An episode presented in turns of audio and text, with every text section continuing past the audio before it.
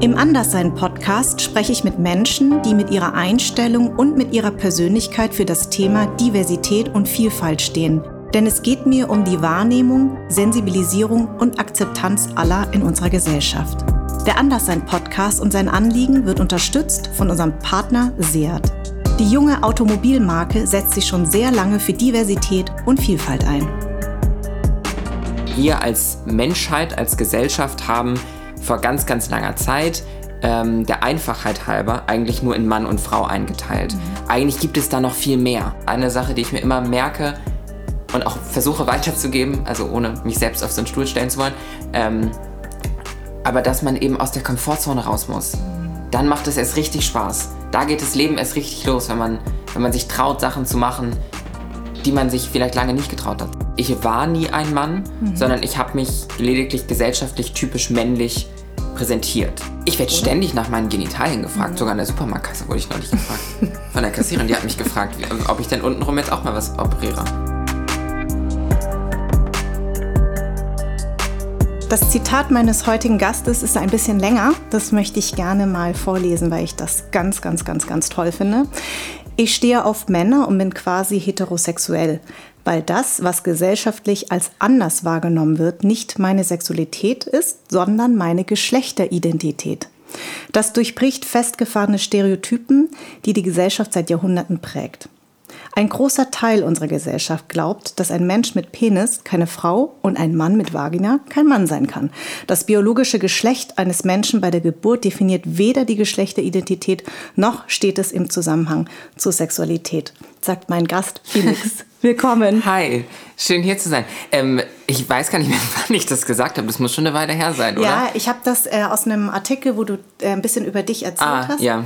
Und das hat mich sofort gecatcht. Es war ja auch ganz groß. Ja. Und ähm, ähm, du bist in Lübeck geboren. Und ich hatte Jill bei mir im Podcast. Jill ist ein äh, Transmann und der hat mir erklärt, man sagt nicht, man ist im falschen Körper geboren, mhm. sondern man sagt, man ist mit den falschen äh, nicht mit den falschen, sondern mit den, doch mit den falschen Geschlechtsmerkmalen geboren. Würdest du dem zustimmen? Ja, ich habe auch eben quasi, du hast ja meine Worte wiedergegeben mhm. und da habe ich auch, und ich finde das auch ganz wichtig, das ist alles ein Lernprozess und auch ja. ich bin in so einem gewissen Lernprozess drin ja. und während ich quasi gerade mir selbst in Anführungsstrichen zugehört habe, ist mir auch aufgefallen, dass ich von biologischem Geschlecht bei der Geburt gesprochen habe mhm. und das würde ich so heute auch nicht mehr sagen tatsächlich. Ich ah. würde es heute so beschreiben, das Geschlecht, was einem Menschen bei der Geburt zugewiesen wurde, mhm. weil ich mich in den letzten Monaten auch immer mehr noch nach wie vor bin ich da keine Expertin, mhm. aber ich habe mich auch immer mehr mit dem wissenschaftlichen Teil mhm. dieser ganzen Thematik beschäftigt, weil mich das einfach auch interessiert und vor allem, weil viele Menschen, die ein Problem mit Transmenschen haben, oft irgendwelche wissenschaftlichen ähm, Dinge aufführen und das ist halt oft Quatsch und dann, ja. um das, ne, und, und damit habe ich mich beschäftigt und deswegen habe ich mich auch damit beschäftigt und dass eben wir als Menschheit, als Gesellschaft haben vor ganz, ganz langer Zeit ähm, der Einfachheit halber eigentlich nur in Mann und Frau eingeteilt. Mhm. Eigentlich gibt es da noch viel mehr. Und auch mit den Chromosomen in, in, äh, mit X und Y und so. Das ist alles für uns als Menschen ein vereinfachtes System, damit wir das verstehen können. Mhm. Aber da gibt es noch mehr. Ja. Ja, auf jeden Fall. Das ist, ähm, je mehr ich mich mit dem äh, Thema auseinandersetze, auf jeden Fall. Und das ist ja auch das Ziel dieses Podcasts, das Wording zu lernen. Mhm. Und ich weiß genau, was du meinst, weil ähm, ich bin ja migrantisch oder ich habe einen Migrationshintergrund, aber ich bin nicht gleichzeitig Expertin. Und ich habe mhm. auch gemerkt, je mehr ich mich damit auseinandersetze, hat sich mein Wording auch geändert. Ne? Mhm. Also deswegen ähm, finde ich das ganz gut, dass du das sagst, weil du sagst ja auch in, ähm, ich folge dir auf Instagram und du sagst ja auch in, in ganz vielen deiner, ähm, äh, wenn du, wenn du ein, ähm, äh, wenn du Videos aufnimmst, sagst du ja auch häufig, es ist dir lieber, man fragt, Mhm. Äh, und man verbessert sich, als dass man einfach irgendwas behauptet oder sagt, ja, das wusste ich halt nicht. Also dass man halt mhm. sozusagen dir, euch oder dir zuhört ähm, und auch lernt. Also das, ja. die Sprache ist ja das Wichtigste. Ja, und das, was, ähm, was ich auch manchmal, glaube ich, auch noch sage, ist, was heißt, glaube ich, manchmal sage ich auch noch dazu, dass viele Dinge, die ich auch so sage, natürlich nicht allgemeingültig sind, sondern das ist mein mein persönliches Empfinden, wie, wie ich das sehe, wie, wie ich das verstehe. Ähm, da gibt es natürlich immer individuelle Ansichten von anderen Menschen. Ja. Und wie andere Menschen sich wohlfühlen, kann ich ja auch nicht bestimmen. Ja. Also das ist für mich auch immer noch ein wichtiger Faktor. War das auf deinem Weg zu deiner, ähm, zu deiner Identität? Ähm, und Identitätskrisen hatten wir ja alle. Das kenne ich mhm. ja genauso als, als ähm, Jugendliche vor allen Dingen, weil ich lange nicht wusste, wohin gehöre ich. Ne? Das ist ja, das eint ja dieses Anderssein. Dass man irgendwie merkt, hm, ich bin eigentlich gar nicht so anders, aber die anderen machen mich zu was mhm. anderem. Weil was ist denn die Norm? Das ist ja immer die, die Sache. Ne? Ähm, hast du denn auf dem Weg zu deiner eigenen Identität ähm, ähm, war das für dich schwer? Also du musstest dir deine Sachen sozusagen selbst aneignen. Hattest du da Quellen, wo du nachlesen konntest? Konntest du dich mit anderen, äh, an, anderen austauschen? Weil es, ich glaube, das ist genau der Punkt, ne? dass man sich manchmal so erstmal sehr alleine fühlt und irgendwann, wenn man sich damit beschäftigt, merkt, da gibt es andere und da öffnet sich ja eine neue Welt. Mhm. Ich habe es tatsächlich dadurch, dass ich eben in meinem Umfeld und auch in den Medien ähm, nicht wirklich vor so 10, 20 Jahren ähm, nicht wirklich Vorbilder hatte und nicht wirklich ähm, das Transsein wurde mir nicht als Möglichkeit präsentiert, sondern mhm. es war eher was, naja, was, was von der Norm abgewichen hat, aber was man eher ein bisschen belächelt hat auch. Ja. Ähm, und demnach habe ich mich als Jugendlicher eigentlich gar nicht so stark damit auseinandergesetzt. Ich habe mich damals männlich präsentiert, dachte, ich bin schwul, dachte, okay, Deckel drauf, ist fertig, ist eine runde Sache, ist okay. Da habe ich irgendwie so meinen Weg gefunden, wie ich mich in der Gesellschaft auch mal ein bisschen verrückter ausleben darf ja. äh, und vielleicht auch mal Nagellack tragen darf, ohne dass die Leute komisch gucken. Ähm, aber da war halt viel mehr. Da war viel mehr als das und das habe ich ganz, ganz lange verdrängt und wollte das nicht wahrhaben. Es ist heute, wenn ich darauf zurückgucke, äh, gibt es ganz viele Situationen, mhm. äh, in denen ich das ja, rückblickend weiß, dass da mehr war, äh, was, als das, was ich wahrhaben wollte. Mhm. Ähm, beispielsweise, als ich dann, das fing an mit so Kleinigkeiten im Alltag, dass ich dann irgendwie zur Schule gegangen bin und dann irgendwie durfte ich mit meinen Freundinnen ja gar nicht gemeinsam in die Umkleide gehen, sondern musste irgendwie mit den Jungs und da habe ich mich nie so dazugehörig gefühlt. So, warum, warum soll ich jetzt mit denen in die Umkleide gehen? Das macht für mich überhaupt keinen Sinn. Ähm, oder auch wenn es dann eben weiterging mit, mit verschiedenen Interessen, die Kindern zugewiesen werden. Ähm, und so macht ein Junge das und so macht ein Mädchen das. Ich hatte das Glück, dass meine Eltern da verhältnismäßig offen waren. Ähm, aber ja, ich bin jetzt nicht wahnsinnig alt, aber auch vor zehn Jahren war unsere Gesellschaft noch eine andere und demnach kann ich meinen Eltern und meinem Umfeld auch gar keinen großen Vorwurf machen, sage ja, ich mal. Ja. Es waren andere Zeiten. Ja, ja. Hm, macht es das besser? Nein, aber es waren auf jeden Fall andere Zeiten. Um, und ich glaube auch, dass mein Umfeld, vor allem mein engeres Umfeld, sehr viel mit mir gemeinsam gewachsen ist, was auch eine ähm, Erfahrung war, die uns, glaube ich, alle nochmal ordentlich zusammengeführt hat auch. Äh, aber dann, ich glaube, dass ich das wirklich zugelassen habe, dass ich gespürt habe, dass mit meiner Geschlechtsidentität was anders ist als bei der Norm in Anführungsstrichen. Das ist noch gar nicht so lange her. Mhm. Das war so vor, also über 20 war ich auf jeden Fall.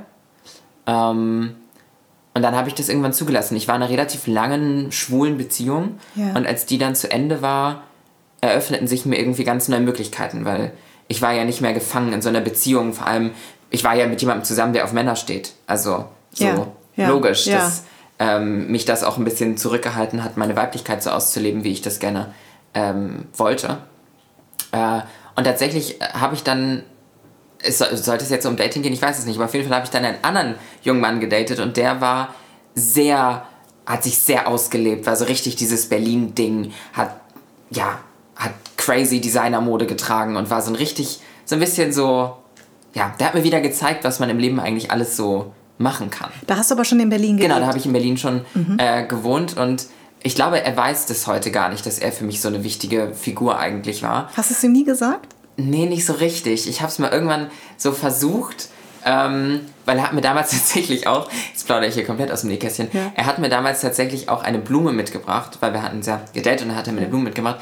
Die ist tatsächlich getrocknet, immer noch eingerahmt in meiner Küche, oh. äh, als Erinnerung an dieses Ganze, ja. äh, was da so passiert ist. Äh, was, was für mich so ein Schlüsselmoment war. Ja. Äh, und nee, das, das weiß er so auf jeden Fall nicht. Und der Schlüsselmoment war? Kannst du das nochmal beschreiben? Mm naja, er hat mir gezeigt, dass sich der, der heteronormativen Norm anzupassen. Auch ich damals als in Anführungsstrichen schwuler Mann habe das nämlich versucht, mhm. da irgendwie ja doch noch reinzupassen. Ähm, ja, er hat mir gezeigt, dass man das nicht muss, um glücklich zu sein. Mhm, mh. Und dass es da viel, viel mehr gibt. Äh, und ich als, als Jugendliche, so mit 16 und so, war ich, war ich so rebellisch, da war ich, äh, keine Ahnung, ich hab, bin mit Nietenschuhen rumgelaufen und äh, war bunt angezogen, hatte bunte Haare und war richtig rebellisch unterwegs. Und das habe ich dann eben so ein bisschen verloren, je älter ich wurde, weil ich mhm. eben dann gemerkt habe, wie die Normen und Werte unserer genau, Gesellschaft genau. sind genau. und habe mich dem irgendwie angepasst. Kenn und dann war er, wie gesagt, der Schlüsselmoment, der mich da wieder rausgeholt hat und mir ja. gezeigt hat, da ist ganz viel mehr und das macht viel mehr Spaß. Und seitdem ist auch so eine Sache, die ich mir immer merke und auch versuche weiterzugeben, also ohne mich selbst auf so einen Stuhl stellen zu wollen, ähm, aber dass man eben aus der Komfortzone raus muss. Mhm. Dann macht es erst richtig Spaß. Da geht das Leben erst richtig los, wenn man, wenn man sich traut, Sachen zu machen, die man sich vielleicht lange nicht getraut hat zu Kannst tun. du dich an den Moment erinnern, was du als allererstes gemacht hast, als du dich richtig getraut hast? Mm, ich glaube, es war eher fließend. Mhm. Deswegen ist es schwierig zu sagen. Ich habe damals den Wunsch verspürt, natürlich alles durch gesellschaftliche ähm, Strukturen auch wieder geprägt, das will ich an der Stelle sagen, aber ähm, eben in Anführungsstrichen weibliche Dinge zu, zu tun, hatte ich ähm, Lust drauf, habe ich den Wunsch nach verspürt und bin, habe da meine Haare wachsen lassen, klar, das war, ging nicht über Nacht, das hat einen mhm. Moment gedauert, ähm, habe meine Fingernägel lackiert, wo ich dann gemerkt habe, oh wow, da braucht man ein bisschen Übung, bis das erstmal richtig gut ja, aussieht. Und ich kann es bis heute nicht. ja, ich, ich habe da, äh, ja, ich habe viel geübt und jetzt, jetzt geht es. Das, die sind mir auch aufgefallen. Sie sind jetzt schon für die kürte Fingernägel. Ich kann das nämlich bis heute nicht richtig ja, gut. Nee, ich habe mich gestern hingesetzt, aber mhm. das, äh, das sieht jetzt ganz gut aus. Nee, dann habe ich halt solche Dinge gemacht und hohe Schuhe getragen und ähm, dann weiß ich noch, dass, das weiß ich noch ganz am Anfang, als ich hohe Schuhe getragen habe habe ich mich ein bisschen unsicher gefühlt draußen. Ja. Und dann ist mir damals tatsächlich bewusst geworden, dass ich heute weiß ich nicht mehr, wie das wäre, aber früher, vor allem als Jugendlicher, als Kind, ich konnte mal wahnsinnig schnell laufen. Mhm. Also ich war auch in irgendwelchen, so in der Schule bin ich in irgendwelchen Staffeln gelaufen, weil ich konnte immer sehr, sehr schnell laufen. Ja. Und das war für mich immer im Hinterkopf, weil ich schon auch Natürlich ist es auch nicht immer sicher, als, als nun in Anführungsstrichen auffällig schwuler junger Mann durch die mhm. Welt zu gehen oder als Transfrau. Ist das alles auch nicht sicher in dieser Welt, in der wir hier leben. Ja. Ähm, und dann hatte ich aber immer im Hinterkopf, zur Not kann ich ja weglaufen. Mhm. Weil mhm. So von zehn Leuten können neun wahrscheinlich, oder konnten damals, konnten so neun wahrscheinlich nicht so schnell laufen wie ja, ich. Ja. Ähm, also falls hier was passiert. Genau, falls irgendwas ist, kann ich mhm. einfach weglaufen. Mhm. Das habe ich auch immer meiner Schwester gesagt. Ich habe eine jüngere Schwester und meinte immer, lieber lachen sie dich aus, während du wegläufst, aber pass auf dich auf. Ja. Äh, nee, und dann hatte ich die hohen Schuhe an, dann ist mir aufgefallen, jetzt kann ich nicht mehr weglaufen. das stimmt, aber du kannst mit denen zutreten. und das tut weh. Und ich würde behaupten, jetzt kann ich auch wieder weglaufen. Also ja. jetzt bin ich so geübt auf Hundschuhen, jetzt könnte ich auch auf Hundschuhen ich weglaufen. Ich kann mir das mal beibringen. Ich habe immer so Sitzschuhe, weißt du, die äh, ja. megamäßig aussehen. Mhm. Und dann habe ich so meine, meine roten Teppichschuhe, mhm. wo ich drin laufe und dann an der Veranstaltung dann schnell wechsle. Also mhm. ich kann das überhaupt nicht mehr. Aber ähm, wann, wann war der Moment, dass du, du hast ja in Berlin gelebt, das war bestimmt auch wie so ein Befreiungsschlag, weil man ja einfach nicht in dieser, na, wo, wo mhm. man aufgewachsen ist, äh, weit weg vom Elternhaus. Mhm. Ähm, weil, kannst du dich an den Moment erinnern, als du es deinen Eltern auch wirklich gesagt hast? Also ich habe als erstes mit meiner Schwester darüber gesprochen, weil meine Schwester und ich sind, wir sind uns so nah, wenn wir uns eine Woche nicht sehen, dann schicken wir uns Sprachnachrichten, wie doll wir uns vermissen und yeah. hängen den ganzen Tag aufeinander und eigentlich, also wir wohnen beide in Berlin mittlerweile. Ah. Ähm, und auch nicht so weit voneinander, aber eigentlich jeden Tag wenn wir uns, also wir, wir sprechen eigentlich jeden Tag darüber, ob wir uns heute sehen oder nicht. Also ja, jeden Tag. Okay. Deswegen ja. war das eine logische Konsequenz. Und sonst habe ich äh, also ich für mein Leben, ich für mich persönlich, ganz egoistisch finde, habe das für mich gut gemacht. Ich weiß nicht, wie das meine Eltern beispielsweise sehen oder andere Teile meiner Familie, aber ich bin halt viel über die Öffentlichkeit gegangen. Mhm, mhm. ähm, Was sehr mutig ist im Übrigen, ne? Ja, aber dadurch habe ich oft die Konfrontation und so, ich setze mich mal mit euch hin und spreche drüber, ein bisschen bin ich dem aus dem Weg gegangen. Mhm. Also ich habe mich damals irgendwann mal als schwul geoutet. Ja. Da war ich 14, 13, weiß ich ja. nicht. Ähm, wie war das? Hm. Nicht so aufregend eigentlich. Ja. Aber auch nicht schlimm. Also nicht so, dass dein, deine Eltern. Es, vielleicht erinnere ich das falsch, aber ja. es war jetzt nicht so. Okay. War nicht so dramatisch. Ja. Nee. Und dann, also ich muss natürlich schon dazu sagen, dass ich meine Eltern immer an allem habe teilhaben lassen. Mhm. Ich habe auch meine, meinen Eltern ein sehr gutes Verhältnis. Bedeutet, ich habe auch mit meinen Eltern eigentlich immer über alles mhm. gesprochen und es war für die jetzt auch kein, auch jetzt nicht ganz ähm, verrückt, dass, ja was ich da für einen Weg gehe. Und ich glaube auch, dass meine Eltern erkannt haben, was ich für ein Mensch bin und meine Eltern wissen, dass es für meine Eltern ist es am wichtigsten, dass die Kinder glücklich sind. Genau. Und dass die Kinder sicher sind und glücklich sind, das ja. ist das Wichtigste. Und dementsprechend ist das auch alles dann nicht mehr so wichtig. Und ich weiß aber auch noch dann, äh, je mehr ich jetzt auch in die Öffentlichkeit gegangen bin und Interviews in, in Magazinen gebe und so, ähm, dann war ich in einem Magazin, was tendenziell von, von Menschen Ü60 auch gelesen wird. Lag ich auf so einem Samtsofa in einem roten Jumpsuit auf einer Doppelseite. Ja. Und dann war so, dann kam das raus und dann meine Mutter wusste, an welchem Tag das rauskam. Und dann haben wir so, vormittags war es dann so, ja gut, aber jetzt müssen wir, musst du schon mal mit deiner Oma reden, weil sonst, also, das wäre jetzt schon mal ganz passend eigentlich. Ja. Sonst hat sie, liegt sie, hat sie so die Doppelseite auf dem, auf ja. dem Kaffeetisch und da liegst du dann. Ähm, vielleicht sollten wir da mal ein Gespräch suchen. Und ich muss ganz ehrlich sagen, natürlich kann ich für keine anderen Transmenschen da mhm. draußen mhm. sprechen, aber ich kann für mich sagen, viel mutiger das Gespräch suchen. Hm. In meiner Familie gibt es keinen Menschen, der ein Problem damit hat. Meine Oma spricht mich mit Phoenix an. Toll. Und also so, ich weiß gar nicht, wovor ich immer Angst hatte. Ja. Also es war vollkommen vollkommen nackt. Ich habe denen viel zu wenig zugetraut. Eigentlich ja. schäme ich mich jetzt, dass ich denen nicht zugetraut habe, dass sie mich so akzeptieren, akzeptieren und lieben, wie ich bin. Aber das ist, glaube ich, ähm, äh, die Hürde für alle, dass man sich viel zu viel Gedanken macht. Mhm. Ähm, das finde ich einen schönen Satz, was du gesagt hast, dass man, dass man anderen so wenig zutraut. Mhm. Man traut sich ja selber ganz viel zu, aber den anderen nicht. Und das, dann ist man total überrascht. Ähm, und ich glaube, wie du schon richtig sagst, ich bin ja selber Mutter von zwei Söhnen. Ähm, ich glaube, du spürst die Dinge und du bist, glaube ich, irgendwo nur erleichtert, dass dieses Ungewisse, mhm. weil, weil du spürst es ja ganz stark, ne? wie, wie dein Kind ist, ähm, wenn es etwas bedrückt oder wenn irgendetwas nicht stimmt. Und du bist einfach, glaube ich, nur total froh, wenn es reflektiert zu dir kommt und sagt, du, da ist was. Also ich glaube, das ist eher so, also, oder ich wünsche es mir. Natürlich erlebt man auch andere Sachen, das kriegt man ja ständig auch mit. Ähm, und ich kenne das aus Vietnam, wo das ja ein totales Tabuthema ist, wobei es sehr viele Transmenschen gibt mhm. ne? in, in Vietnam, aber trotzdem ist es irgendwie so auch ein Tabu, ähm, wie schwer sich die, die Leute dort tun. Also irgendwie ist es aber als Elternteil, glaube ich, weiß man das. Also tatsächlich auf das Outing, als, als ich mich als schwul geoutet habe, was ja, also es zählt ja eigentlich gar nicht richtig, weil das war ja falsch. Ja. Ähm, aber auf jeden Fall war, glaube ich, die Reaktion von meiner Mutter war, naja, ich kenne dich jetzt ja schon eine Weile. Mhm. So. Süß. Und dann, also, und dann, ging's, dann ging das Gespräch nochmal richtig los, aber das war so, das war, glaube ich, so die erste Reaktion. Und ich, das ist ja genau das, was du eigentlich gerade sagst. Ja. So, man, man, kennt ja sein Kind dann irgendwie. Was wäre für dich ähm, das ideale Wording, was du dir wirklich wünschen würdest, was wir Menschen, was wir Menschen, die keine Transmenschen sind, mhm. lernen sollten? Also das ist jetzt natürlich sehr viel. Mhm. Also weil da gibt es ja ganz, ganz, ganz, ganz, ganz, ganz viel.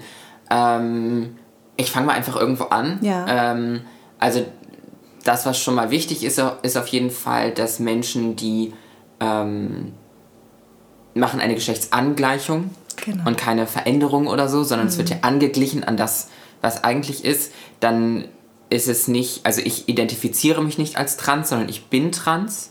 Ah. Ähm, Wo ist da der Unterschied?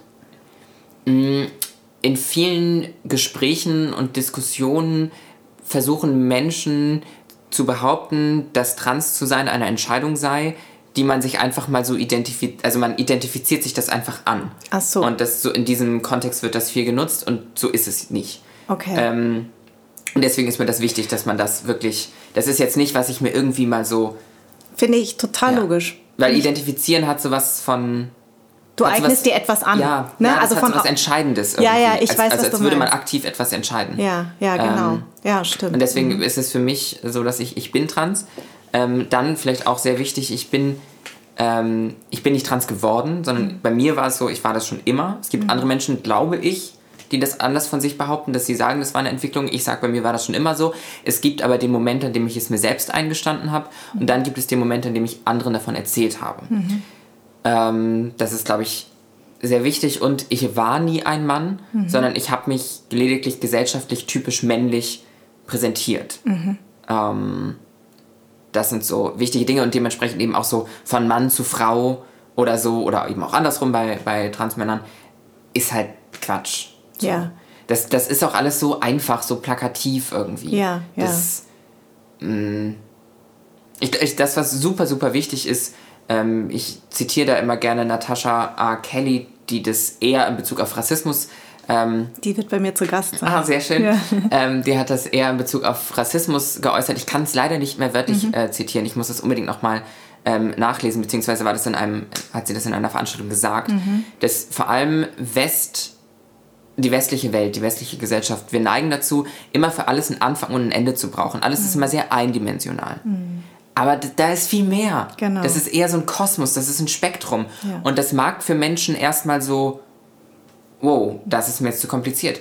Aber nein, wenn man sich eindenkt, wird es eigentlich nur einfacher, hm. weil wir uns eben davon lösen, dass alles irgendwie Anfang und Ende haben muss. Hm. Und genau das ist eben auch mein Problem, wenn Menschen sagen von Mann zu Frau, ähm, also davon abgesehen, dass ich nie ein Mann war ähm, und dementsprechend nicht von Mann zur Frau geworden bin, eben auch, dass dieses, die Geschlechter so binär einzuteilen, ist für mich eben auch eine sehr ja, vereinfachte Methode, um Geschlecht zu verstehen. Hm. Ähm, vor allem auch mit dem Hintergrund, dass wir Menschen sind. Wir sind eigentlich nichts zu 100 Prozent. Ja. Weil, also, ich bin auch nicht zu 100 Prozent heterosexuell. Ja. Das geht ja gar nicht. Ja, ja. Also, ist doch unmöglich. Wir sind ja keine Maschine. Ja. Ähm, Was ich total schön fand, du hast mal gesagt, ähm, du findest es total wichtig, dass man nicht immer ähm, zum Beispiel sagt, der ist besonders männlich mhm. oder der ist besonders weiblich, sondern dass du sagst, ähm, der redet vielleicht forsch. Mhm. Also, dass du, dass man, dass man diese Begrifflichkeit Möglichkeiten ändert. Das, das hat mich auch sehr nachdenklich gemacht, weil ähm, ich habe mal als Beispiel gesagt,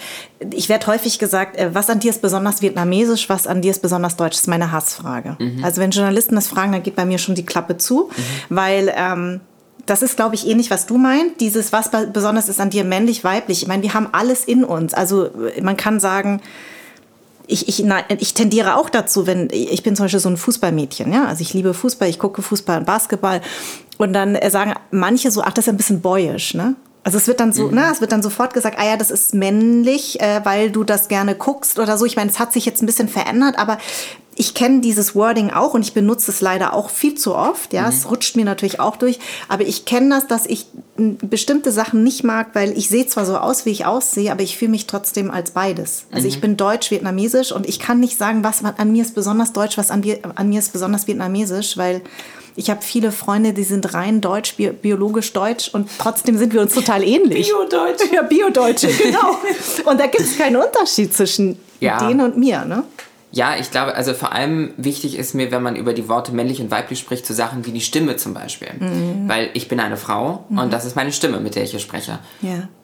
Und ja, viele Menschen würden wahrscheinlich sagen, das ist eine männliche Stimme. Mhm. Aber nö, ich bin eine Frau. Also wie soll meine Stimme männlich sein? Das ist ja eine ja. weibliche Stimme. Ja. Sie ist eben nur tief. Ja. Ähm, in meinem Kopf klinge ich wie so ein, wie so ein Brummbär, um ehrlich zu sein. Was viele Menschen mir dann sagen, das ist gar nicht so krass. Ähm, aber das ist, ja, und das ist eben wichtig für mich beispielsweise als Transfrau, das anzuerkennen und zu verstehen, dass nur weil meine Stimme tief ist, sie nicht direkt, also das heißt nicht gleich, dass sie weiblich, äh, dass sie männlich ist, ja. sondern sie ist weiblich tief. und tief. Genau, richtig. Und ähm, den Satz, den ich meinte, du hast mal gesagt, ähm, wenn du, ähm, wenn du eben Leute also das richtige Wording verstehst, äh, versuchst nicht nur mh, mm, beizubringen, ist vielleicht das falsche Wort, sondern sie darauf aufmerksam zu mhm. machen. Dann hörst du häufig, jetzt hab dich mal nicht so oder ist ja nicht böse gemeint.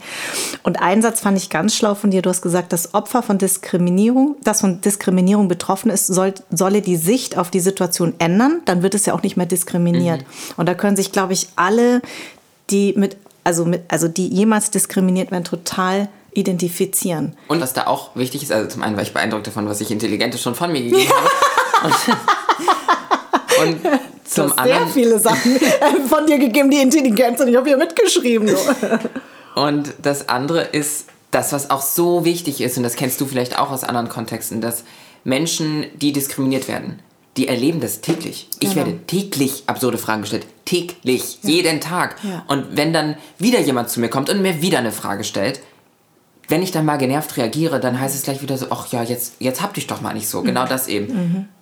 Ja, aber das irgendwann läuft das fast halt mal über. Und so genau. werden dann diskriminierende Menschen so oft in so eine, in so eine Rolle gesteckt von, von Menschen, die so zickig wären und, mhm. und, mhm. und so böse und garstig. Aber genau. nein, es ist halt, irgendwann reicht es mal. Genau. Mir ist da aber auch noch mal noch wichtig dazu zu sagen an dieser Stelle, man, also ich sage oft, ja, bevor Transmenschen einfach so Fragen stellen, google doch lieber ich persönlich identifiziere mich an der Stelle manchmal dann auch als Google, ja. ähm, weil sobald ich im Arbeitskontext irgendwo bin, äh, dann darf man mir schon Fragen stellen. Es ist mir immer wichtig, da separiere ich klar zwischen Privatperson und beruflicher Person. Mhm. Weil ich als berufliche Person bin ja da, um aufzuklären und dann darf man mir auch Fragen stellen. Und wenn es eine blöde Frage ist, dann erkläre ich auch, warum die Frage blöd ist. Ich glaube, das ist auch sehr wichtig, dass man, oder ich, ich versuche, solange ich die Kraft dafür habe, Menschen, die blöde Fragen stellen, ihnen zu erklären, warum die Frage blöd ist. Ja, genau. Und was ich auch total schön fand, du hast mal gesagt, ähm, dass, ähm, dass du das so ähm, auch so schade findest, wie wir unsere Kinder erziehen. Wir er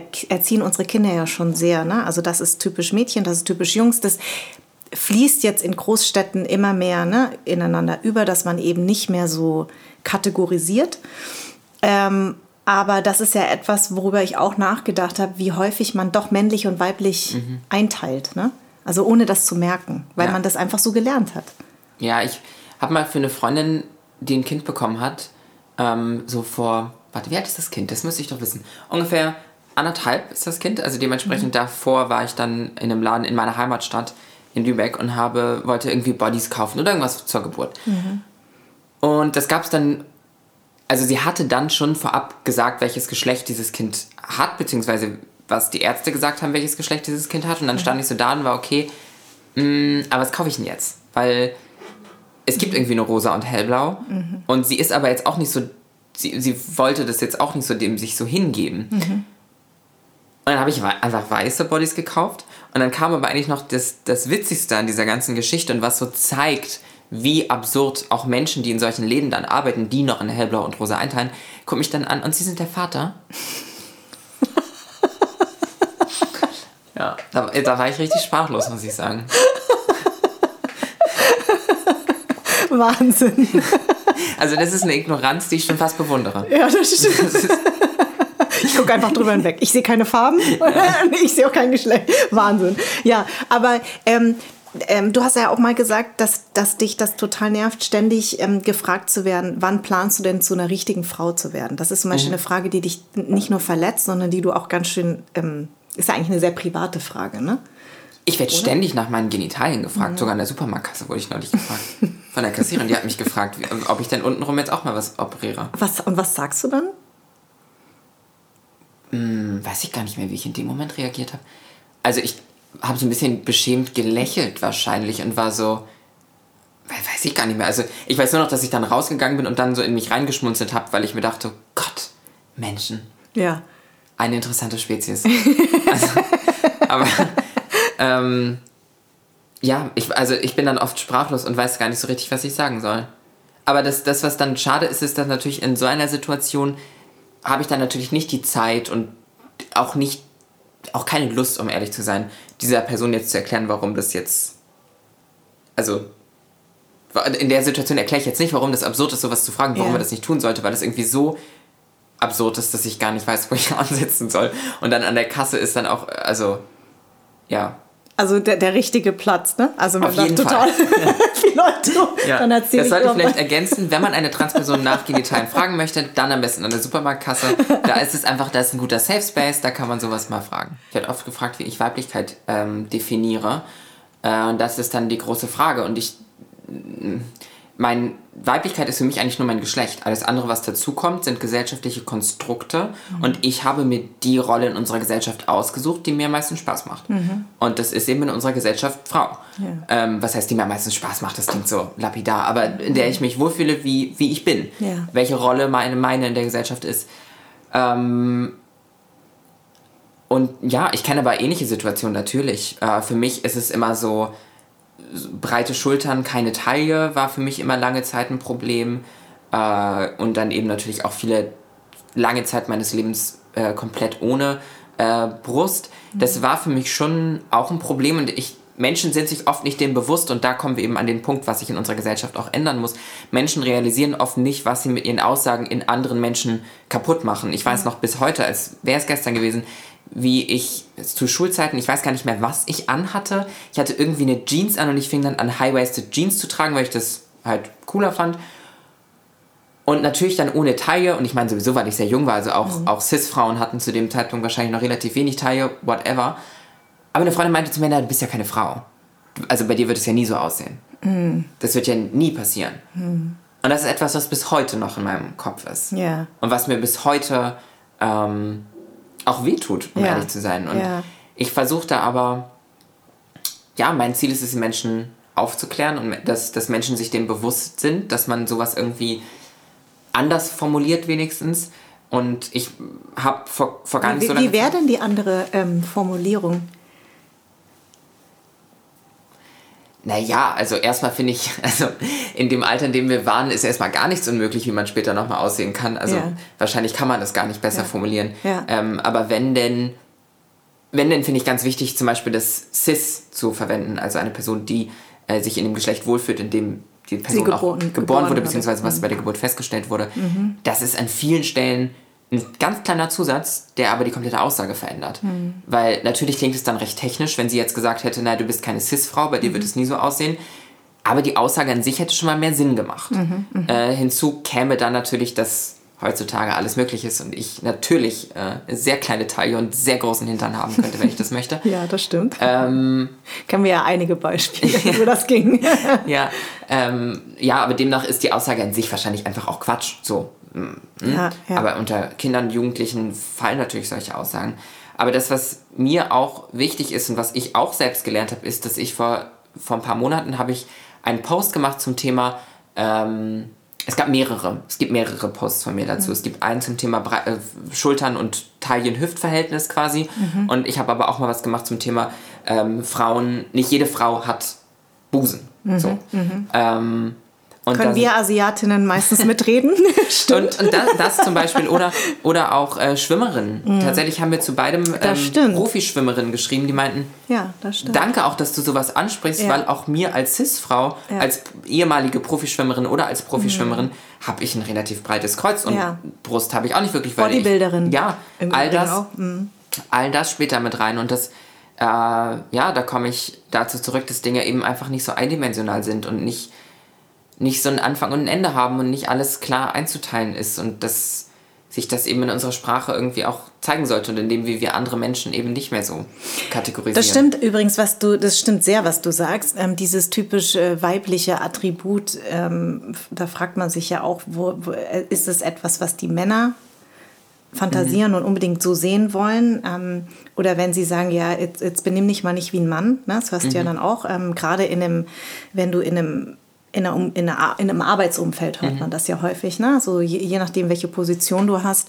Ähm, Frauen, die sich ja auch fragen in Führungspositionen, wie muss ich sein? Warum kann ich nicht einfach so sein, wie ich bin, sondern dass Männer oder dass man besonders männlich agieren sollte, um überhaupt mhm. akzeptiert zu werden und so. Das sind ja alles Sachen, die du ja ansprichst, die ja richtig sind. Ne? Also die, wo man einfach mal drüber nachdenken muss, ist das eigentlich so richtig? Ist es richtig, ja. dass ich auch das übrigens meinem Kind beibringe? Ne? Also ich habe ja zwei Jungs, ich habe zum Beispiel eine totale Verantwortung, ähm, finde ich, also auch wenn du ein Mädchen hast, aber auch wenn du Jungs hast, wie ziehst du deine Jungs groß? Mhm. Ne? Ja, das ist ja auch was, was viel... Ähm, viel zuletzt auch aufkam bei, in feministischen Diskussionen, dass viel immer es darum ging in Diskussionen, wie Mädchen oder Frauen sich schützen können und dann aber eigentlich zu selten darum ging, was eigentlich bei den Männern in unserer Gesellschaft, jetzt mal in diesen Kategorien gesprochen, mhm. ähm, in den Klischees gesprochen, was da eigentlich bei der Erziehung schiefgelaufen ist, äh, dass, aber es ist ja, ist ja Fakt statistisch, ja. dass hauptsächlich Cis-Männer an Cis-Frauen ähm, Verbrechen, wie sagt man das, äh, begehen. Ja. Äh, dass, dass eher Cis-Frauen von Cis-Männern Opfer werden in, ja. in, solchen Taten und so. Ich habe auch mal gehört, dass, jetzt geht es hier in die Kriminalistik, aber dass ähm, äh, es statistisch extrem unwahrscheinlich ist, dass eine Cis-Frau einfach so in den Park geht und jemanden mhm. umbringt. Mhm. Bleiben wir beim ganz mhm. simplen Beispiel. Mhm. Einfach ein Zufallsopfer mhm. ist absolut selten, passiert ja. so gut wie nie. Ja. Andersrum aber ein Cis-Mann, da, da passiert das viel öfter, da ist viel mehr Potenzial dafür da. Gerade ähm, wieder passiert was, in England, ne? Genau. Mhm. Ähm, und genauso auch was die Selbstmordrate angeht und so. Und ich glaube, ähm, ich habe mal, um es dann auch wieder ein bisschen auf ein äh, leichteres Level zu heben, ähm, die Überlegung gehört, wie würde wohl unsere Welt aussehen, wenn ganz, ganz viele von den weißen heterosexuellen Cis-Männern da draußen, die gerade unsere Welt bestimmen, wenn die alle mal Therapie gemacht hätten, als sie jung waren. Ich glaube, wir würden in einer relativ anderen Welt leben, aber ich, ähm, was du gerade angesprochen hast, mit dem sich weiblich und männlich verhalten auch irgendwie, äh, ich kenne das selbst total, dass ähm, also es ist ein bisschen primitiveres Beispiel, aber ich hatte, ich saß mal neben einer Freundin und war so, oh, ich sitze so männlich. Mhm. Und dann ist mir aufgefallen, was für ein Quatsch. Ja, genau. Was für ein Quatsch, aber es ist ja eben als Transperson für mich persönlich, mh, dass ich lange Zeit mich sehr stark geschminkt habe, mhm. ähm, um das eben so auszugleichen, ja. sodass Menschen auch wirklich verstehen, was mein Geschlecht ist. Ja. Ich bin mittlerweile glücklicherweise davon wieder ein bisschen abgerückt, mhm. einfach auch, weil ich mit mir selbst glücklicher bin und weil ein Chirurg dran war. Mhm. Ähm, aber ähm, ja, das, das macht es halt einfach das ist halt, man muss sich davon ein bisschen lösen, glaube ich auch selbst. Aber das ist etwas, was man, ich selbst als Transperson nur im Laufe meines Weges irgendwann konnte, was man nicht von Anfang an kann und auch nicht von Anfang an von sich erwarten sollte. Ja. Und ähm, war das dann auch bei dir so, dass die Operation notwendig ist, um sich wirklich ein Mann kann ja genauso mit einer Vagina mhm. ein Mann sein und eine Frau vielleicht auch mit einem Penis. Ja. Glaubst du, das ist die Idealvorstellung oder glaubst du, da sind, da sind wir noch längst nicht und du merkst, man braucht diese Angleichung, um sich auch wirklich als Frau zu identifizieren? Mm, ich glaube, dass das tatsächlich gar nicht so ein gesellschaftlich, also klar, es ist eine gesellschaftliche Problematik, aber es ist an sich für mich gar nicht so ein gesellschaftliches Thema, sondern ein sehr individuelles Thema. Mhm. Natürlich etwas, was man selbst mit sich ausmachen muss ja. und natürlich geprägt von der Gesellschaft. So ist das eine Möglichkeit in meinem Leben oder mhm. ist das keine Möglichkeit in meinem mhm. Leben? Mhm. Ähm, ich bin am Ende des Tages feste Überzeugung dessen, dass was man zwischen den Beinen in der Hose, im Rock, im Kleid oder wo auch immer hat, das interessiert, hat am Ende eigentlich nur die Person zu interessieren, die das selber betrifft. Ähm, alle andre, für alle anderen ist das eigentlich relativ irrelevant. Mhm. Ähm, dementsprechend ist das für ich vertrete eher den Standpunkt, dass Transmenschen auch heute schon natürlich nicht angleichende Operationen durchführen müssen, mhm. sondern nur die, mit denen sie sich wohlfühlen. Ich war vor nicht so langer Zeit im Lilly Elbe Archiv. Das ist hier in Berlin ein Archiv, wo die Geschichte von Transmenschen äh, ah. festgehalten wird. Also es gibt, ähm, es gibt ja das Schule-Museum, es gibt auch ein Museum bzw. Archiv für ähm, lesbische Geschichte und es gibt eben das Lilly Elbe Archiv. Lilly Elbe ist die, ähm, ist die äh, Transfrau, auf die der Film The Danish Girl, ähm, oh, was da die, Film. die, die, die, wie sagt Eddie man? Redmayne. Ja, genau. Oh, also ich was war in da love. Oh, was? Guck mal, ich krieg Gänsehaut. ah, den, den Film habe ich geliebt. Ich habe geheult bei dem Film. Ja, so ich muss sagen, ich, ich finde es ein bisschen schwierig, dass es ein Cis-Mann ist. Ja, das wurde später dann diskutiert, mhm. genau. Aber ja. das ist, das ist nochmal eine ganz das andere, eine andere Geschichte, Diskussion. Ja. Ähm, da waren wir noch nicht so weit. Nein. Muss man wirklich sagen. Das ist ja auch schon weiß ich gar nicht mehr, was ich nochmal im Lilly ja, Archiv Lilly, gelernt habe. Ah, genau. Ähm, ja, ich habe vergessen, was ich. Also ich habe ganz viel da gelernt, aber ich ja. weiß jetzt nicht mehr, worauf ich hinaus wollte. Ich glaube, äh, wir, wir kamen so ein bisschen drauf auf diese. Ah, ich weiß wieder. Ja. Ich weiß wieder. Mhm. Das ähm, ist natürlich jetzt auf die Vergangenheit geschaut. Menschen gibt, also beispielsweise einen Transmann mit Vagina oder eine Transfrau mit mit Penis, mhm. die vor allem im hohen Alter wieder die D-Transition gemacht haben, also zurück zu dem Geschlecht gegangen sind, was bei ihnen bei der Geburt zugewiesen ähm, wurde, aufgrund dessen, dass sie dann in Altenpflege mussten etc. und sich das nicht zumuten wollten als Person, die nicht in diese Norm passt, sondern dann lieber das lieber, also für sie war es weniger leid, wieder das andere Geschlecht anzunehmen, was eigentlich nicht ihrer selbst entspricht, Ach, als dahin zu gehen als Frau mit Penis oder Mann mit Vagina. Und das finde ich sehr traurig. Wahnsinn. Finde ich sehr traurig, sehr nachvollziehbar mhm. ähm, und hoffe, dass in 20, 30, 40 Jahren, nein, ganz schnell, nächstes Jahr, dieses Jahr, jetzt eigentlich schon, ähm, Menschen diese Entscheidung so nicht mehr treffen, weil sie dem vertrauen, dass Pflegepersonal damit klarkommt mhm. und sich nicht darüber, was auch immer, damit Ach, tut. krass, das wusste ich nicht. Das ist ja Wahnsinn. Mhm. Fand ich auch krass, als ich das gelernt habe und aber auch wahnsinnig einleuchtend. Mhm. Es machte für mich total Sinn, dass das passiert und ja. ich fand es ganz traurig. Und das, was ich tatsächlich auch traurig fand, wenn ich jetzt gerade von diesem Archiv erzähle, dass wir als Gesellschaft haben so, ein, so eine Erinnerung von 20 Jahren und alles, was mhm. davor passiert ist, vergessen wir immer so ein bisschen. Vor allem, was auch so, ähm, ja, Kultur angeht und was, was Filme angeht, was Musik angeht. Und es gab in Deutschland beispielsweise Angie Stardust, eine schwarze Transfrau, die Musik gemacht hat, die einen Film mitgespielt hat mhm. und so in der Welt relativ also in der Medienwelt und so, der, im Showbusiness eigentlich relativ angekommen war, ist aber so in den Aufzeichnungen über die Jahre halt verschwunden. Ach so. Weil sie dann halt irgendwie nicht. nicht. mehr so relevant war. So, also sie quasi mitzunehmen als Namen ja. im Showbusiness ist so ein bisschen verloren gegangen. Oder es gibt auch eine andere Transfrau, jetzt habe ich leider ihren Namen vergessen, ähm, die mit David Bowie mal zusammen war, auch eine Deutsche, mhm. über die heute auch nicht mehr so. Die, die, lebt noch, die, die macht auch noch Musik, ich glaube Schlager mittlerweile. Ähm, und ich habe leider, wie gesagt, ihren Namen vergessen. Aber ich ja. finde das ganz, ganz schade, wie, ähm, wie mit der Zeit so viel immer wieder vergessen wird und wir, was so gesellschaftliche Offenheit angeht, immer wieder an denselben Fragen stehen und immer wieder an denselben Problemen stehen, die unsere Gesellschaft in den 60er, 70er, 80ern auch schon mal durchlebt hat. Mhm. Natürlich ist es medizinisch heute an einem anderen Punkt, mhm. äh, das ist klar. Aber es gibt eben viele gesellschaftliche Themen, was Akzeptanz und Toleranz angeht. Die, das sind Fragen, die hatten wir schon mal geklärt, wo wir heute wieder davor stehen und sie klären. Hast du eigentlich, also ich mag das, ähm, den Begriff gar nicht, Vorbild. Ähm, ich sage immer, ich mag lieber Inspiration, mhm. weil Vorbild ist so, da möchte ich so sein wie die oder der, mhm. das finde ich irgendwie schwierig. Aber hast du jemanden, der dich inspiriert, also an dem du dich auch so ein bisschen orientieren kannst? An der, dem, der? Ich wurde das neulich schon mal, schon mal so ähnlich gefragt. Und irgendwie habe ich da nicht so richtig eine Antwort drauf, um ehrlich zu sein. Es gibt viele tolle Menschen, äh, die mich inspirieren inspirieren. Aber es gibt mhm. jetzt nicht so die eine Person. Mhm. Also ich könnte jetzt ganz viele Namen aufzählen für verschiedene Teilbereiche, ja, sage ich genau. mal. Aber es gibt jetzt für mich, für mich nicht so krass die eine Person. Ja, aber du kriegst ja bestimmt auch ganz viele Nachrichten von anderen Transmenschen, die, mhm. die, die wahrscheinlich auch äh, dir, also die hundertprozentig dir folgen und das auch gut finden, was du machst. Ähm, hast du das Gefühl, dass diese Community sehr zusammenhält oder besonders streng ist. Ähm, also ähm, Barbie Breakout war bei mir äh, eine Drag Queen, die gesagt hat, die Drag Queen-Szene ist teilweise schon ganz schön krass. Also mhm. ähm, Barbie hat ja irgendwann ihre HIV-Erkrankung sehr schnell öffentlich gemacht, weil sie gesagt, es hätte eh jeder ausgeplaudert und sie, sie ist ja Aktivistin, also sie setzt sich ja sehr ein äh, für, für die Aufklärung, gerade für AIDS und HIV. Und ähm, ähm, ja, es ist ja manchmal so, ich kenne das ja auch, meine Community ist ja manchmal viel strenger, ne? Also mhm. als man, also man wünscht sich manchmal so vielleicht ein bisschen mehr Zusammenhalt, ne? Mhm. Das kann ich durchaus nachvollziehen. Ich würde behaupten, dass ich in dieser Community, ja, ich habe mir so mein eigenes, meine eigene kleine Bubble aufgebaut, aber sonst bin ich richtig Teil der Trans-Community. Also natürlich bin ich irgendwie Teil dessen, mhm, aber bin mhm. ich wirklich Teil der Community?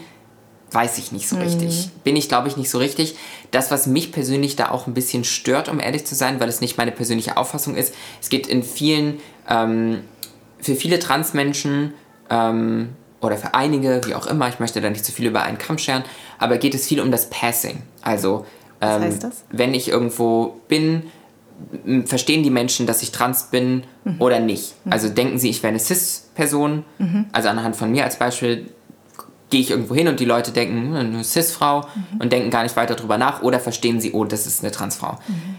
Ähm, und das ist für mich persönlich, hat das nicht so eine Gewichtung oder kommt immer so ein bisschen auf die Tagesform an, beziehungsweise auch immer so ein bisschen darauf, wo ich mich aufhalte. Mhm. Ist es ein sicherer Ort oder ist es kein sicherer Ort? Mhm. Ähm, trotzdem bin ich aber auch ein Mensch, ich gehe irgendwie immer dauerhaft davon aus, dass alle Menschen um mich herum sowieso verstehen, dass ich trans bin. Ja. Neulich hatte ich zum ersten Mal die Situation, wo das nicht der Fall war. Und dann war ich so, oh, die hatten gar nicht verstanden, dass ich trans bin. Mhm. Ach so. Mhm. Ah. Das, also, ja, ach so, ja. das war, war, ganz verrückt. Ähm, ja, und trotzdem ist es für mich aber nicht so wichtig. Ja. Also, ja, ich freue mich, wenn das passiert, aber es hat für mich nicht so eine Gewichtung.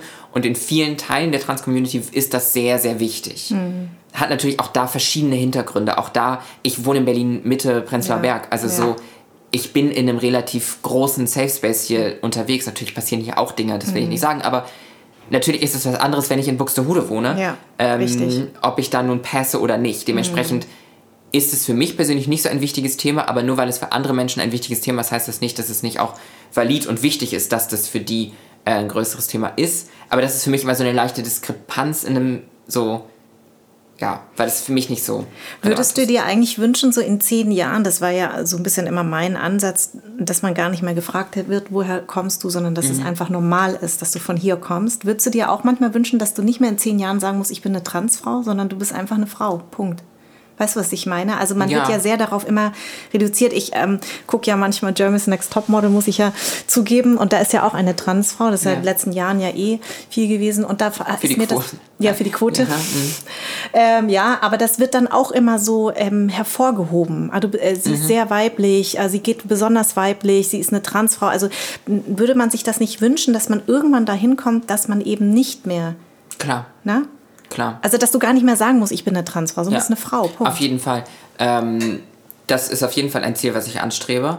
Ähm, ich glaube, das kann man aber auch auf verschiedene Diskriminierungen, ähm, Diskriminierungen ausweiten. Und das Problem, Absolut. was ich da sehe, ist aber auch so ein bisschen das, wir leben gerade in einer Gesellschaft, in der es eben nicht egal ist, welches Geschlecht man hat, ob man trans ist oder nicht, mhm. welche Hautfarbe man hat, da, da, sind wir gerade nicht. Es ist gerade noch ein Unterschied in unserer Gesellschaft. Ja. Wahrscheinlich, eventuell, hoffentlich nicht, aber wird es auch für immer ein Unterschied bleiben, äh, welches Geschlecht man hat, beispielsweise. Ähm, ich hoffe, dass wir das ändern können, aber solange mhm. das eben nicht der Fall ist, dass wir in einer Gesellschaft leben, in der es egal ist, ist es auch immer wichtig, die das zu sehen und zu mhm. wertschätzen bei anderen Menschen und vor allem eben auch den Struggle zu sehen, den Menschen aufgrund von diesen Gründen von Geschlecht, Herkunft, Hautfarbe, whatever, ja die Struggle, die damit einhergehen, müssen ja auch gesehen werden. Und ja. das ist so ein, ist so ein bisschen schwierig manchmal. Ja. Aber ich glaube, mit dem richtigen ähm, Bauchgefühl, Fingerspitzengefühl genau. kann man da auch äh, gut durchgehen. Ich da, ja. ja. Mm, da du ja so, ähm, ne, also ich würde dich gerne fragen, eine, eine non-binäre Person, mhm. also die sich keinem Geschlecht mhm. ähm, also äh, zugehörig fühlt. Gab es bei dir auch so eine Phase, eine kurze Phase, dass du gesagt hast, eigentlich bin ich mhm. also eine non-binäre Person? Also die äh, Barbie ist zum Beispiel, die sagt, ich gehöre einfach keinem Geschlecht an. Mhm. Also das ähm, es gab auf jeden Fall die Phase, in der das für mich, ähm, es, war, war relativ kurz, aber es war so, wo ich gedacht habe, okay, du bist non-binär, ähm, war auch, ist auch okay. Also mhm. ich würde aber auch tatsächlich mein persönliches Verständnis von Trans für mich persönlich mhm ich bin, würde mich trotzdem noch unter den Regenschirm non-binär stellen, tatsächlich. Mhm, mhm, Weil für mich, ich, wahrscheinlich ist es mein persönlicher Weg, äh, so, den ich so gegangen bin mit den Geschlechtern und die Erfahrungen, die ich so gesammelt habe. Und eben meine Aussage von vorhin auch, ich bin nichts zu 100%, demnach, sobald ich nicht 100% Mann und 100% Frau bin, bin ich ja non-binär eigentlich. Demnach sind wir alle fast ein bisschen non-binär, weil was soll es schon heißen. Genau. Dementsprechend, ja, stelle ich mich unter den Regenschirm non-binär. es gibt da ganz schöne Abbildungen, dass man eben auch non-binär und binär und so, dass man das alles verstehen kann. Und trans ist etwas, was individuell binär sein kann oder auch nicht binär sein kann. Okay. Und ähm, wie ist das eigentlich, wenn du, wenn du jemanden kennenlernst, wenn mhm. du, wenn du einen Mann kennenlernst, ist das ähm, oder auch non-binary Person oder, oder eine non-binary Ich habe jetzt meine Dating-App auf alles eingestellt, weil Aha so geht es nicht mehr weiter. Ja. Und ich, weil ich habe ganz lange, sorry, dass ich dir jetzt so ins Wort nee, nee, gefahren bin, nee. aber ich habe ganz lange eben nur Männer gedatet. Mhm. Auch aktuell immer noch, mhm. äh, weil ich halt leider einfach heterosexuell bin. Ja. Ich, es ist, oh, ich würde es so gerne ändern, aber es geht nicht. Aber das, was für mich so wichtig ist, ähm, auch da merkt man übrigens, also wenn ich mich frei entscheiden könnte, mhm. welche Geschlechtsidentität ich habe und welche Sexualität ich habe, ich wäre sehr gerne lesbisch, weil mhm. Männer Mm. aber, auf jeden Fall. Ähm, ich habe gemerkt, dass ich halt jetzt zuletzt habe ich heterosexuelle Männer gedatet. Meistens, also cis heterosexuelle mhm. Männer. Meistens auch noch, nicht weil es eine Vorliebe ist, aber einfach, mhm. weil es passiert ist, auch noch weiße ja. ähm, heterosexuelle cis-Männer. Also so ein bisschen den Teufel in Anführungsstrichen, ja. ähm, und ich habe gemerkt, wie ich in so eine Welt dann reingerutscht bin, in der ich gesellschaftlich gesehen sehe ich immer weiblicher aus. Menschen sehen mich einfach als Frau. Das mhm. Pronomen ist klar, das ist sie. In den meisten Fällen auf jeden Fall.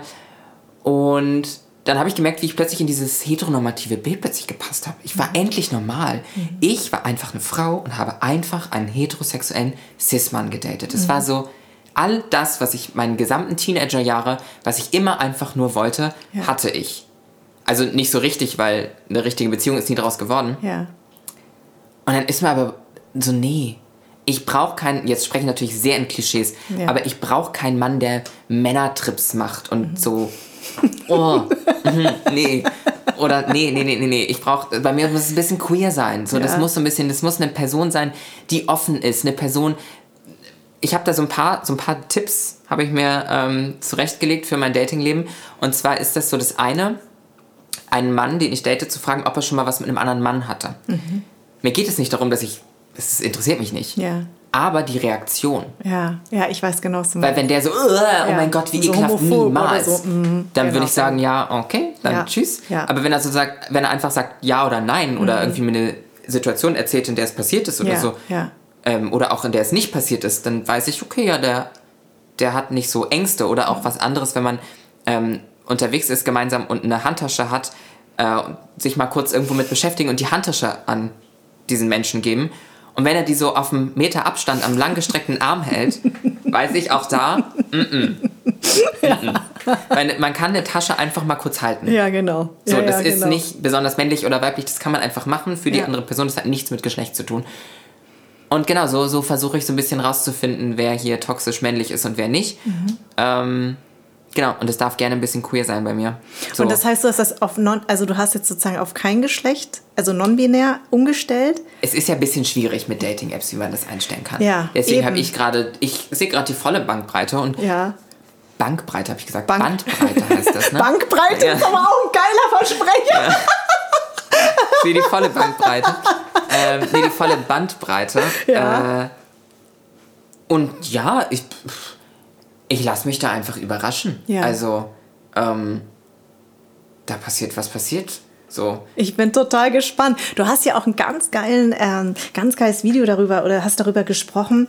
Es gibt jetzt diese, kannte ich aber auch noch nicht, eine Kategorie von super straight, ja, also straight. Also super hetero. Ja, super hetero, genau. Erklär, ja. erklär, mir, erklär uns oder erklär mir mal, was du damit meinst. Also ich weiß es jetzt, weil ich es mir angeguckt habe, aber es fand ich echt geil. Weil du hast ja gesagt, also es gibt ja wirklich äh, Leute, Männer, die von sich behaupten, ich bin super straight. Was heißt denn das? Ja, also das heißt grundsätzlich erst einmal, dass sie nur auf Cis-Frauen stehen. Also dass sie mhm. nicht auf Transfrauen stehen. Mhm. Ähm, und das ist ja erstmal eine Präferenz, so mhm. kann ja jeder haben. Ja. Also ähm, ich habe auch, also gut, ich löse meine Präferenzen gerade ein bisschen auf, versuche ja. ich wenigstens, aber jeder Mensch ist erstmal, darf Präferenzen haben. Genau. Vollkommen fein. Ähm, es gibt auch Männer, Cis-Männer, die die Präferenz Transfrau haben. Mhm, mh. Finde ich eine tolle Präferenz. Ja. Habe ich nämlich auch gelernt. Männer, ich war am Anfang immer so gerne so, mm, ach ja, der hatte noch nie was mit einer Transfrau. Oh ja, ja. klasse, bin ich ja. dabei. Bin ich heute auch ein bisschen anders. Ja. So anstrengend. Ja. So anstrengend. Man merkt es sofort, wenn jemand so ein bisschen dann auch sich richtig ausdrückt und so. Und das, das ist eigentlich ganz schön. Mhm. Äh, dementsprechend mag ich jetzt Männer, die ähm, die Präferenz Transfrau haben. Mhm. Aber zurück zu denen, die das nicht haben. Das ist ja grundsätzlich erstmal okay, aber im ersten Schritt spricht es mir ja dann erstmal ab, dass ich eine, eine richtige Frau bin, in mhm. Anführungsstrichen, mhm. was ja Quatsch ist, weil ich bin eine Frau. Ja. Ähm, und es ist am Ende des Tages ja eine Präferenz der Genitalien des mhm. Gegenübers. Und sie legen so wahnsinnig viel Wert auf die Genitalien. Und wenn man das dann weiterspinnt, dann müssten sie aber eigentlich auch auf Transmänner stehen, weil die haben ja dann auch eine Vagina gehabt bei der Geburt wahrscheinlich. Und es ist einfach. Auch wenn du denen das sagst, dann fällt denen erstmal die Kinnlade runter. Es ist einfach Quatsch von vorne bis hinten. Vor allem auch, weil. Ja, also das, das, was dann auch in diesen ganzen Diskussionen gefallen ist, sind so Aussagen wie, wir haben die queere Community mit ihren eigenen Waffen geschlagen. Mhm. Da denke ich halt so, Leute, wir haben, das sind nicht unsere Waffen, das mhm. ist unsere Lebensrealität. Ja. Das ist, wir, so, das sind keine Waffen. Ihr ja. habt da was falsch verstanden. Ja, richtig. Und, und das, das, also diese Aussage, wir haben die queere Community mit ihren eigenen Waffen geschlagen, die mhm. zeigt doch, dass bei denen im Gehirn leider ein paar Synapsen ein bisschen. Und weißt du, was ich auch einen tollen Satz von dir fand oder einen tollen Gedanken? Du hast mal gesagt, ähm, du wunderst dich immer sehr über ähm, Menschen, wenn, wenn, wenn sie Kinder kriegen, dass sie so sich ein Geschlecht wünschen. Mhm. Und da hast du gesagt, was ist denn, wenn jemand rauskommt, so wie ich. Was, ja. was passiert denn dann? Und das ist total schlau eigentlich, weil das ist ja häufig dieses, ja, ich wünsche mir jetzt das und das Geschlecht, aber was ist denn, wenn das nicht passiert? Also wenn du bei Geburt tatsächlich einen Jungen, also Identität Junge, aber was ist denn, wenn das ein, ein, ein Transmensch ist? Was passiert denn dann? Also was passiert mit deinem Weltbild? Das fand ich auch einen, einen tollen Gedanken, weil ähm, ja, weil ich selber Mutter von, von zwei Jungs bin und ähm, ich hatte mir natürlich beim zweiten hätte ich mir ein Mädchen gewünscht.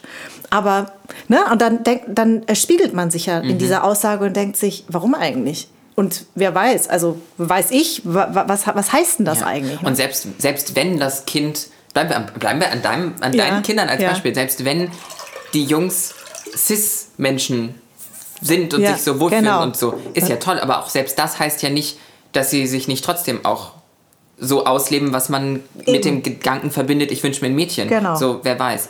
Äh, und auch das wäre ja, wär ja schön. Also ja, kann genau. ja jeder Mensch so, wie jeder Mensch möchte. Ähm, ja.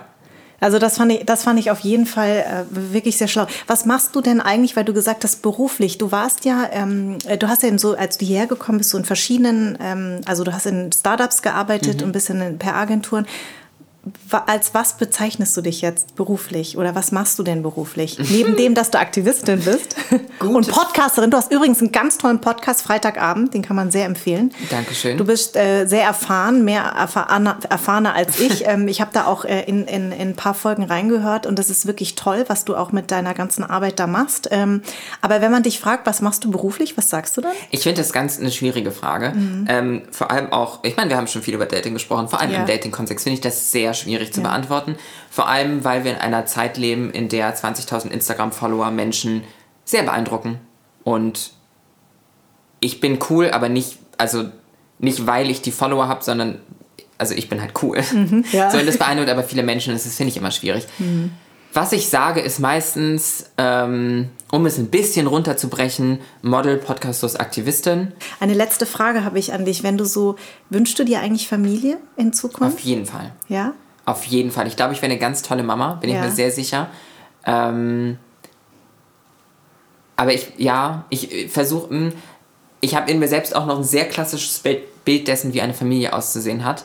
Die da wäre? Oh, sehr spießig. Und ja. das, auch das löst sich so langsam ein bisschen auf, mhm. was es so für Modelle geben könnte. Mhm. So. Ich habe neulich von einer, von einem Pärchen gehört, die auch verheiratet sind, die haben Kinder, ähm, waren aber eigentlich beste Freundinnen und haben eigentlich gar kein romantisches Liebesverhältnis miteinander, mhm. aber lieben sich und mhm. wollten beide Familie und das passte so. Ja. Und äh, die sind unglaublich glücklich so und haben dann eben Vielleicht andere. sogar glücklicher. Ja, und haben dann andere SexualpartnerInnen oder wie auch genau. immer. Und dann war ich so, ah, mh, mhm. dieses Bild von, von der konservativen, heilen Familie bröckelt. Ja. Äh, wer, weiß, wer weiß, wie meine Familie irgendwann mal aussehen wird, aber das Wichtigste ist ja dann, dass man, dass man dann glücklich ist in dem Konstrukt, in dem man dann, dann irgendwie da lebt und das, was man sich aufgebaut hat. Super Schlusswort. Danke dir, dass Danke du mein dir. Gast warst. Danke, dass ich da sein durfte. Anderssein ist eine Produktion von Farn und Pracht Company. Idee und Konzept von Minkai Fanti, Redaktion Anja Prinz und ich. Das On-Air-Design ist von Tro, Musik Perry von den Beethovens, Ton und Schnitt Philipp Zimmermann und Anja Prinz und mein Dank geht an Seat, die Amano Group und an alle, die diesen Podcast unterstützen.